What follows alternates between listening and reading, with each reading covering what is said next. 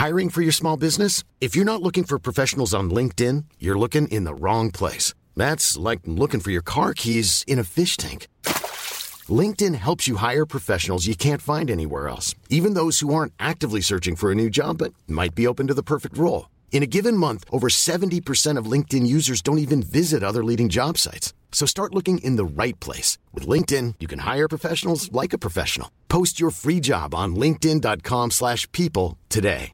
When you're ready to pop the question, the last thing you want to do is second guess the ring. At BlueNile.com, you can design a one-of-a-kind ring with the ease and convenience of shopping online. Choose your diamond and setting. When you find the one, you'll get it delivered right to your door. Go to BlueNile.com and use promo code LISTEN to get $50 off your purchase of $500 or more. That's code LISTEN at BlueNile.com for $50 off your purchase. BlueNile.com code LISTEN. Bonjour, je suis Clara Garnier-Amouroux et vous écoutez Code Source, le podcast d'actualité du Parisien.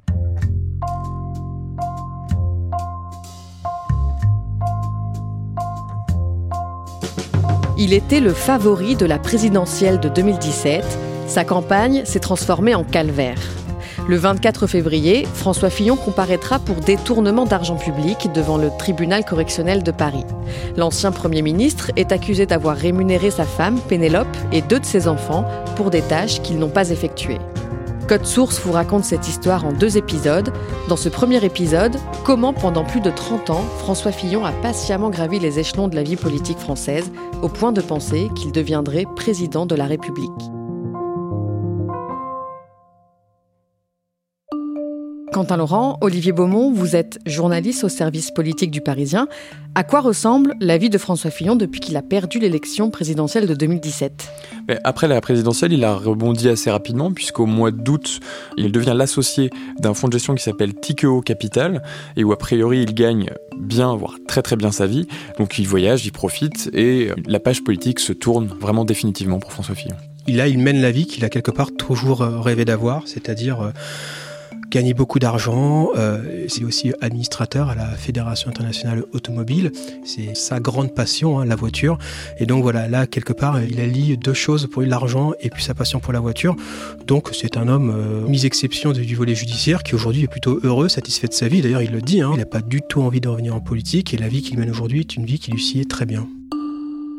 Pour comprendre comment il en est arrivé là, on va revenir au début de l'histoire. Olivier Beaumont, d'où vient François Fillon?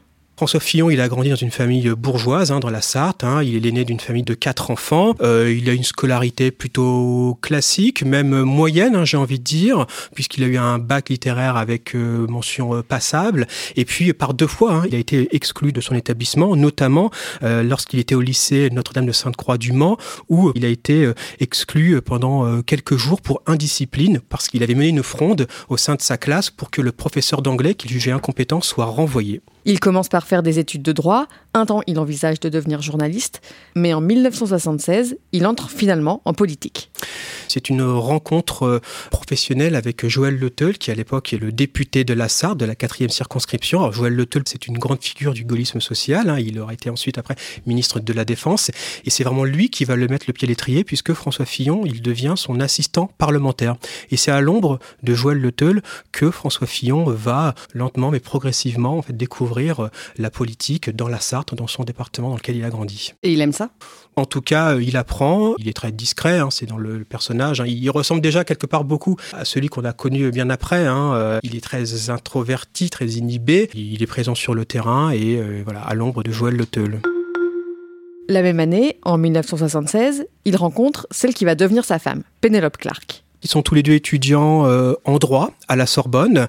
Elle se destine au métier d'avocate et donc ils font leurs études de droit ensemble. Et puis euh, c'est une vraie histoire d'amour hein, entre les deux puisqu'ils vont même se marier en 1980 et avoir euh, cinq enfants. Quentin Laurent, c'est à peu près à ce moment-là que François Fillon acquiert sa propriété de Solem, dans une ville voisine. C'est ça, donc c'est un, un, château ou un manoir qui est installé euh, au bord d'une petite route de campagne à quelques kilomètres à la sortie de Solem. Donc c'est une grande propriété avec des tourelles sur les côtés, ce qui lui donne un peu ces aspects de château, entouré d'un vieux corps de ferme. Et donc c'est une propriété assez impressionnante et reculée qui lui permet d'être vraiment tranquille. Olivier Beaumont, le 14 décembre 1980, il y a un tournant dans la vie de François Fillon. Oui, un tournant, peut même parler d'un premier basculement dans la vie de François Fillon, puisque Joël Le dont il est l'assistant parlementaire, décède.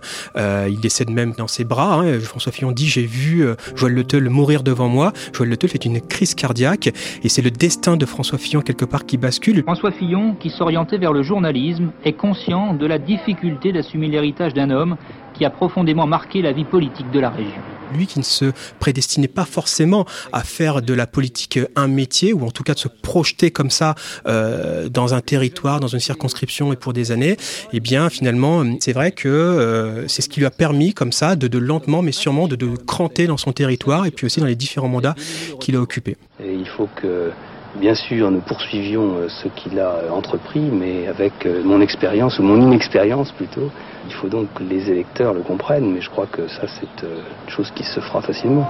Quelques mois après la mort de Joël Le une autre mort frappe François Fillon. Un drame euh, encore plus personnel hein, pour François Fillon puisque il est l'aîné d'une famille de quatre enfants et donc il perd euh, l'un de ses frères qui a 18 ans, Arnaud, décède tragiquement dans un accident de voiture. À partir de 1981, François Fillon va donc reprendre les mandats de Joël Le les uns après les autres. Et au mois de juin, il est élu député de la Sarthe. Il prend ses responsabilités en main et puis euh, il décide dans la foulée de devenir candidat dans cette fameuse circonscription euh, où il sera élu hein, très largement d'ailleurs hein, avec un score de, quasiment 60-70%. Et donc c'est là où quelque part la véritable carrière politique de François Fillon débute. Il est à l'époque donc le plus jeune député. Hein. Il a 27 ans, c'est donc le Benjamin de l'Assemblée nationale et c'est le début d'une longue série comme ça de différents mandats que François Fillon va avoir, puisqu'il aura occupé tous les échelons politiques qui puissent exister, c'est-à-dire euh, maire, parce qu'il aura aussi été après maire de Sablé-sur-Sarthe, mais aussi conseiller général, conseiller régional, sénateur, plusieurs fois ministre, et bien sûr Premier ministre. À partir de 1993, François Fillon devient un personnage politique de plus en plus important dans le paysage français. Le président de la République a nommé les membres du gouvernement. Il a que 39 ans et c'est plutôt jeune à l'époque quand il devient ministre de l'enseignement supérieur et de la recherche du gouvernement Balladur. Monsieur François Fillon. Ça se passe en 1993. Il reste ministre quand Chirac arrive par la suite au pouvoir, en charge des technologies, de l'information euh, et des télécoms. C'est vraiment à ce moment-là qu'on va commencer à le connaître de façon plus nationale. En 98, il continue à monter.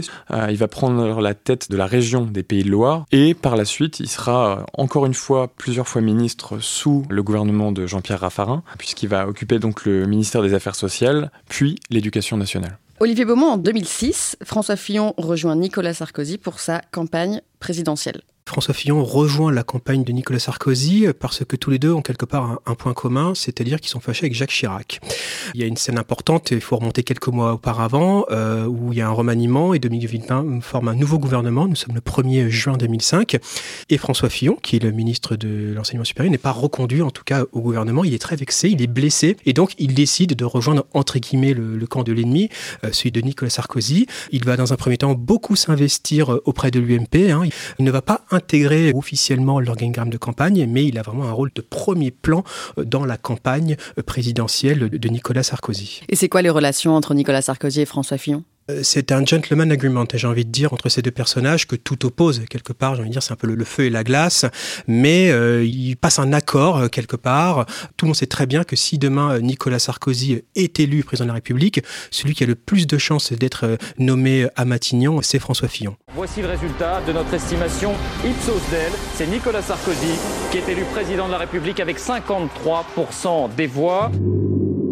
Le 6 mai 2007, Nicolas Sarkozy est élu président de la République et François Fillon devient son Premier ministre. Et il est dans une période pas très simple, François Fillon. C'est un Premier ministre qui est euh, quelque part un petit peu en souffrance parce qu'il est dans une relation très compliquée, très complexe avec le président de la République. Il est raillé, il est moqué. Très vite, François Fillon va commettre un premier impair euh, l'été suivant en déclarant lors d'un déplacement en Corse qu'il est à la tête d'un État en situation de faillite. Je suis à la tête d'un État qui est en déficit chronique. Et ça, ça va énormément agacer Nicolas Sarkozy parce que c'est pas François Fillon qui est la tête de l'État, c'est Nicolas Sarkozy. C'est pour ça que lui derrière va dire qu'il non, euh, il est un simple collaborateur et le patron, c'est moi.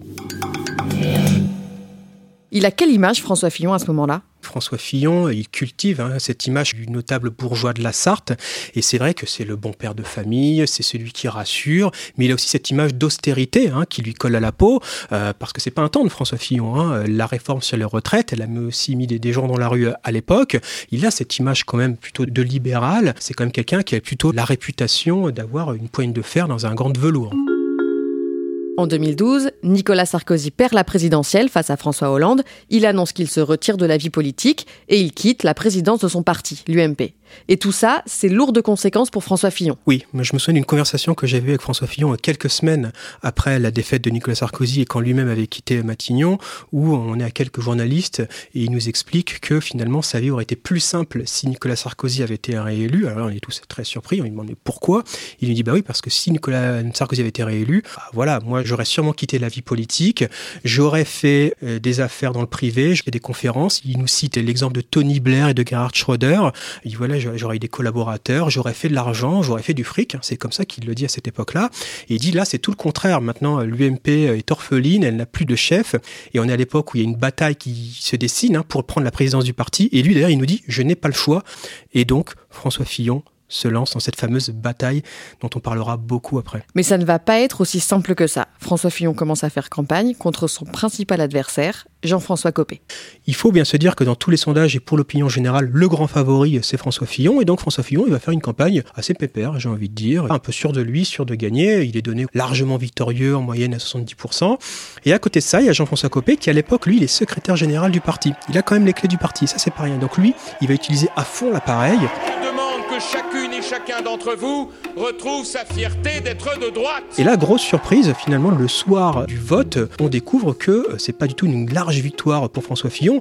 Au contraire, même, on est incapable le soir de savoir qui est vraiment le vainqueur, à tel point qu'à un moment donné dans la soirée, Jean-François Copé se revendique comme le vainqueur de la, pour la présidence de l'UMP. Les militants et les militantes de l'UMP viennent aujourd'hui de m'accorder la majorité de leurs suffrages. Et immédiatement après, François Fillon conteste ce résultat. Notre formation politique est dans l'incapacité de donner un résultat. J'en suis euh, extrêmement choqué. C'est le début, j'ai envie de dire, c'est le début de la fin.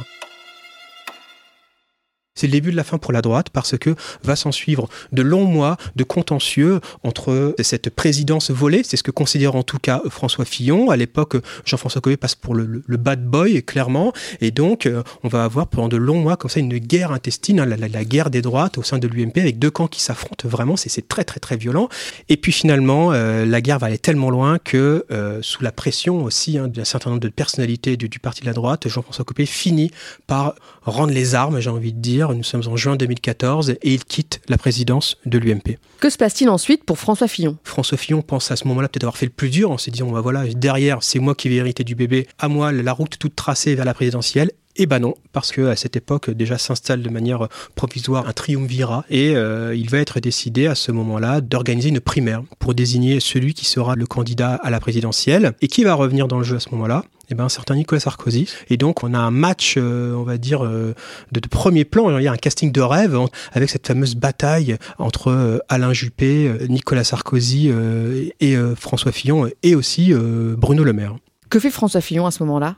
À partir du moment où on sait qu'il y a une primaire, ça fait aucun doute, en tout cas pour François Fillon, qu'il sera candidat. Et d'ailleurs, il se dit, hein, j'ai pas fait tout ça pour abandonner euh, en pleine campagne. C'est-à-dire que tout ça, c'est quoi? C'est cette fameuse bataille qui a été très violente, hein, qui continue encore de, marquer aujourd'hui la, vie euh, des Républicains, parce que entre temps le, parti l'UMP est devenu les, Républicains. Et donc François Fillon, il décide de s'engager donc pour euh, cette primaire pour être président de la République. Sauf que entre temps, il n'est plus le grand favori qui pouvait être deux ans auparavant. Là, il y a deux poids lourds qui reviennent en tout cas au premier plan, donc Nicolas Sarkozy et puis aussi Alain Juppé, c'est-à-dire à l'époque Alain Juppé, le favori de, la primaire. Pendant la campagne pour la primaire de la droite, le 28 août 2016, il fait un discours de campagne et à l'intérieur, il y a une déclaration qui ne passe pas inaperçue. Là, on est maintenant à trois mois du scrutin et François Fillon, il est clairement dans le creux de la vague. C'est-à-dire qu'il est troisième dans les sondages, donc il n'est pas qualifié pour le second tour. On a une époque aussi où Bruno Le Maire est clairement dans le buscade. En tout cas, certains sondages le créditent de 14, 15, voire 16%. Donc on est vraiment dans l'étiage où il est au coude à coude avec François Fillon. Donc là, on est à la rentrée et François Fillon, il dit il faut que je fasse un coup. Ceux qui ne respectent pas les lois de la République ne devraient pas pouvoir se présenter devant les électeurs. Et donc il y a cette fameuse rentrée dans la Sarthe, et qui a lieu le même jour d'ailleurs un discours de rentrée de d'Alain Juppé. Donc on voit que vraiment le, match il est vraiment installé. Et il va avoir cette phrase. Qui imagine un seul instant le général de Gaulle mis en examen? On voit très bien à qui est fait l'allusion. Hein. Elle est faite à Nicolas Sarkozy, qui euh, lui est mis en examen. Pour François Fillon, euh, Nicolas Sarkozy est l'homme à abattre parce que Alain Juppé est tellement haut dans les sondages que c'est la place du deuxième qui se joue. Et donc, euh, c'est pour ça qu'il décide d'attaquer avant tout Nicolas Sarkozy. Quentin Laurent, ce qui séduit les électeurs de droite, c'est aussi le programme que propose François Fillon. Il a un programme qui est très libéral économiquement, très conservateur, très dur, résumé aujourd'hui par du sang et des larmes, pour dire que ça faisait pas très envie, c'était pas très sexy, mais c'était un programme à l'image de, la rigueur un peu et l'austérité que, représente euh, François Fillon. Euh, par exemple, il voulait proposer de supprimer 500 000 postes de fonctionnaires, de faire 100 milliards d'euros d'économies, d'en finir avec les 35 heures, ou encore de repousser l'âge de départ à la retraite à 65 ans. Olivier Beaumont, deux semaines avant le scrutin, c'est là que tout s'accélère pour François Fillon. C'est vrai que dans les 15 derniers jours, euh, va se produire un peu ce phénomène. François Fillon va grimper, mais va prendre quasiment 10 points dans les sondages, parce que, euh, voilà, on rentre dans le moment de vérité, et pour une partie des électeurs de droite, on se dit, Alain Juppé, il est un peu âgé, quelque part ça nous embête, il a un bon projet, mais on a des doutes, euh, parce que s'il est président, bah, c'est 5 ans. Donc, euh, et puis Nicolas Sarkozy, il y a en effet cet, anti-sarkozisme, et puis les affaires hein, quand même qu'il a. Et c'est vrai que François Fillon qui arrive avec un, programme d'austérité, clairement, qui est dans l'air du temps, en tout cas euh, à l'époque. Le 20 novembre 2016, François Fillon arrive devant Alain Juppé et élimine Nicolas Sarkozy au premier tour de la primaire de la droite, avec 44% des voix. C'est un François Fillon qui se dégage nettement. Qu'est-ce qui se passe ensuite? Une semaine après, il gagne très largement le second tour avec 67% des, des voix. Contre toute attente, François Fillon devient ainsi le candidat de la droite à l'élection présidentielle. C'est la revanche pendant des mois, euh, même les journalistes avaient fini par arrêter de suivre François Fillon, c'est-à-dire qu'il faisait des meetings euh, en province où euh, parfois, les salles étaient souvent pleines, c'était des petites salles, mais c'était plein, mais la focale médiatique était vraiment sur Alain Juppé et Nicolas Sarkozy, c'était le match écrit d'avance, et lui il a réussi à déjouer ça. Et donc c'est une revanche aussi sur le système, le système politico-médiatique, et puis aussi il a battu Nicolas Sarkozy. C'est quelque chose d'extrêmement jubilatoire, et puis voilà, le soir de cette victoire, tout le monde a le sentiment d'avoir en face de lui ou devant l'écran télévision celui qui euh, a de très très fortes chances d'être le prochain président de la République. La victoire me revient. Mes chers compatriotes, avec ces primaires, c'est une espérance qui est née. Eh bien, ma mission, c'est de la faire grandir pour la France et pour la République.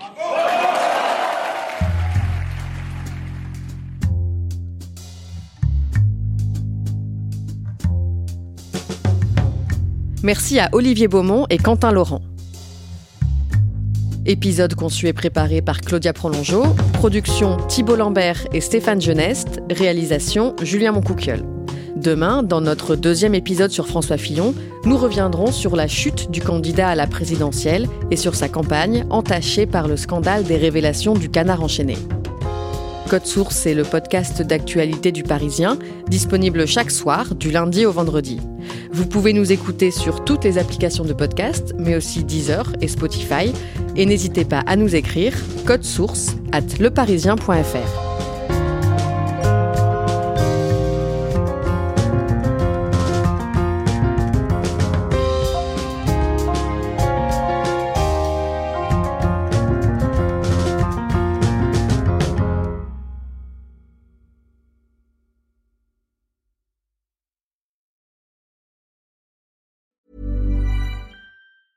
Hey, it's Paige DeSorbo from Giggly Squad. High quality fashion without the price tag. Say hello to Quince.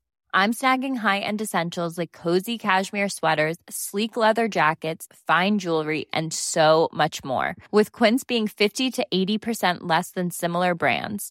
And they partner with factories that prioritize safe, ethical, and responsible manufacturing. I love that. Luxury quality within reach. Go to quince.com slash style to get free shipping and 365 day returns on your next order. Quince.com slash style.